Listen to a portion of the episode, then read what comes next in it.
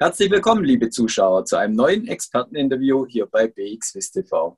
Ich freue mich sehr, heute einen neuen Experten in unserer Runde begrüßen zu dürfen. Von Aberdeen Standard Investment habe ich den Head of Distribution von der Schweiz, Carsten Dirk Steffens, bei mir zu Gast. Herzlich willkommen, Carsten Dirk. Hallo. Carsten Dirk, du bist ein ausgewiesener Experte, was den äh, chinesischen Markt angeht, insbesondere auch hier die äh, A-Equities. Zur ersten Frage. Der chinesische Markt ist ähnlich gut auch wie der europäische und der amerikanische Markt gelaufen. Gilt es weiterhin als ein zukünftiger Wachstumsmarkt China aus deiner Sicht? Ja, also ich denke, wenn man sich das nochmal verinnerlicht, äh, als Deng Xiaoping, damaliger Staatspräsident 1978, den, den chinesischen Markt, den Onshore-Markt äh, für den Weltmarkt geöffnet hat, war äh, noch gar nicht abzudenken, dass rund 40 Jahre später man schon zur zweit größten äh, Volkswirtschaft ähm, auf der Welt angewachsen ist. Ich, denke, wenn man die, ähm, die Zahlen jetzt anschaut, auch äh, China hat die Pandemie so weit im Griff, schon seit, schon seit Monaten eigentlich. Äh, vorläufige Prognose vom, äh, vom IWF ähm, zielt ab auf ein, auf, ein, auf ein Wachstum der Volkswirtschaft von über 8 Prozent. Wir haben jetzt gerade die Quartalszahlen für das erste Quartal 2021 gesehen mit stolzen 18 Prozent. Ähm, und auch 2020, denke ich mal, sollte man hinten anschicken, äh, hat China immerhin noch als einzige Volkswirtschaft äh, rund 2,3 Prozent Wachstum gehabt. Ne? Also, äh, und per Stand 2018 ist, ist äh, China am Weltwirtschaftswachstum her äh, schon mit über 18 Prozent recht stolz vertreten, wenn man das vor allem vergleicht, sage ich mal, äh, zu der USA mit, mit rund 15 Prozent oder Schweiz und Deutschland mit unter 3 Prozent. Ähm, die die wichtig vielleicht auch anzumerken, dass aktuelle Volkskongressentscheide äh, ganz klar hier die Linie auch für die Zukunft gestellt haben, die Weichen gestellt haben. Äh, man will äh, weiterhin äh, über 11 Millionen neue Arbeitsplätze schaffen in, in, den, in, den, in den Großstädten. Die Staatsverschuldung liegt bei unter drei Prozent. Also auch wieder hier im Vergleich zu Europa über acht Prozent ist das schon ein deutlicher, ein deutlicher Unterschied.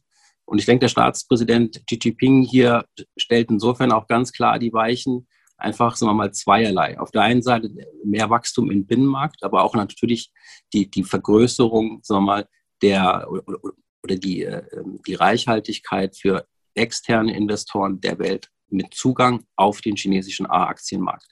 Das sind, das sind ganz klar die Ziele. Ja. Man muss aber auf der anderen Seite auch sehen, dass China selbstverständlich ähm, auch äh, prognostiziell ein Wachstumsproblem hat, ein Überalterungsproblem, ein demografisches Problem hat. Das äh, hängt zum einen natürlich mit der ehemaligen Ein-Kind-Politik noch zugrunde.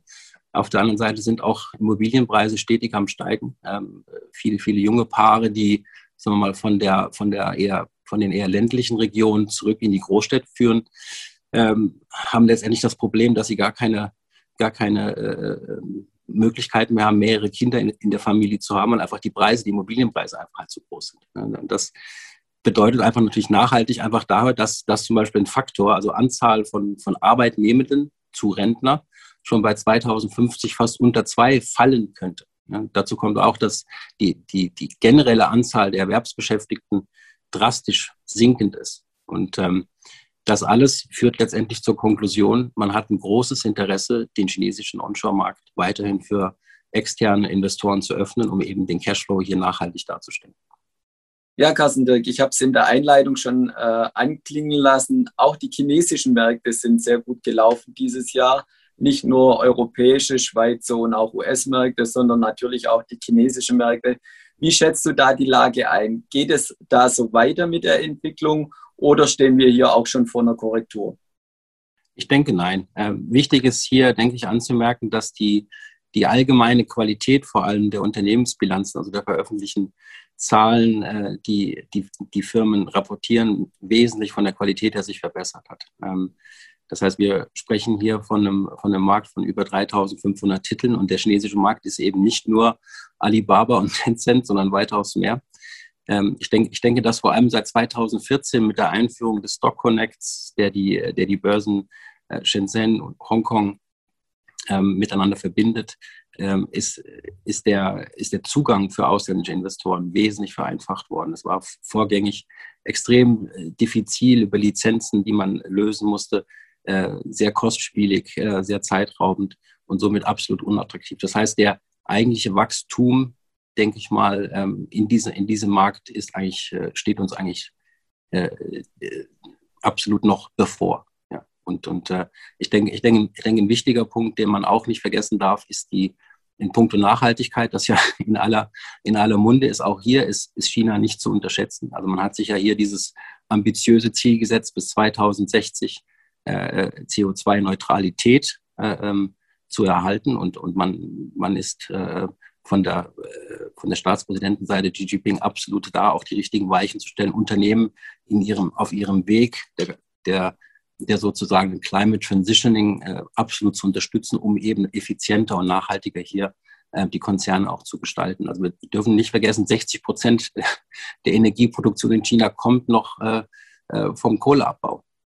Ähm, auf der anderen Seite sind, sind, sind große nachhaltige Themenblöcke äh, von chinesischen Firmen am Markt schon abgedeckt. Also 27 Prozent zum Beispiel der, der, der Windkraftenergie sitzt in China.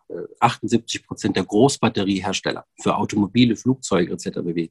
ist in China. Und, und 91 Prozent der Solarpanelhersteller sitzen am chinesischen A-Aktienmarkt. Also absolut äh, nachhaltig gesehen auch hier äh, alle Signale auf Wachstum.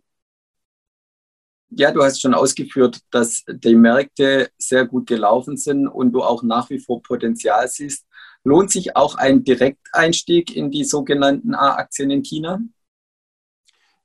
Ich denke absolut. Ähm, ich glaube, wichtig nochmal zu erwähnen hier ist, wir hatten vorhin äh, angemerkt, dass mittlerweile über 3500 Unternehmen am chinesischen Onshore-A-Markt äh, kotiert sind, zugänglich sind für, für externe Investoren.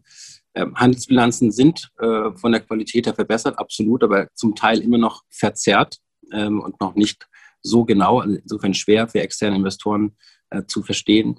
Das alles spricht, denke ich mal, absolut für ähm, den Ansatz eines aktives, eines aktives Portfolio Management. Das heißt einfach, dass die Analysten, dass das Research wirklich vor Ort direkt passiert im Engagement mit den Unternehmen selber. Äh, Aberdeen Standard Investments hat hier über 40 Leute in acht Standorten in Asien, davon zwei in China, in Hongkong und in Shenzhen ähm, vor Ort, die ähm, mit den Unternehmen sich äh, in direkten Austausch engagieren, um eben hier die richtigen Titel für die Portfolios zu selektieren. Denn mit jeder Opportunität kommt auch ein Risiko. Äh, nicht weit einher. Man darf nicht vergessen, dass China nebst der Intransparenz von einigen, vor allem kleineren Unternehmen, immer noch den Taiwan-Konflikt hat. Man hat das USA und jetzt mittlerweile auch Europa-Embargo ähm, äh, äh, zu verdauen. Ähm, man hat sicherlich auch noch den Grenzstreit mit Indien. Also das sind auch geopolitische Risiken, die natürlich an so einem Aktienmarkt auch mit einherspielen können. Ich denke, wie gesagt, nochmal, aktives Portfolio-Management kann hier helfen, definitiv in diesem Wachstumsmarkt China erfolgreich äh, zu investieren. Aberdeen hat äh, seit fünf Jahren hier eine, eine Erfolgsbilanz aufzuweisen äh, mit einem Luxemburg äh, SICAF-Strategie, die ähm, schon mehr als 5,4 Milliarden ähm, Euro, äh, in, Dollar Entschuldigung, investiert hat. Und ähm, ich denke, das ist ähm, absolut eine Erfolgsbilanz, auf die man, äh, auf die man zurückschauen kann und weiterhin auch den chinesischen Markt äh, ähm, nebst anderen äh, Emerging Market Investitionen direkt investieren kann. Wie unsere, äh, wie unsere Portfolio Managerin immer so schön gesagt hat, man kann Global Emerging Markets als China Investment abdecken aber nicht in China direkt zu investieren, ist auch eine Aussage.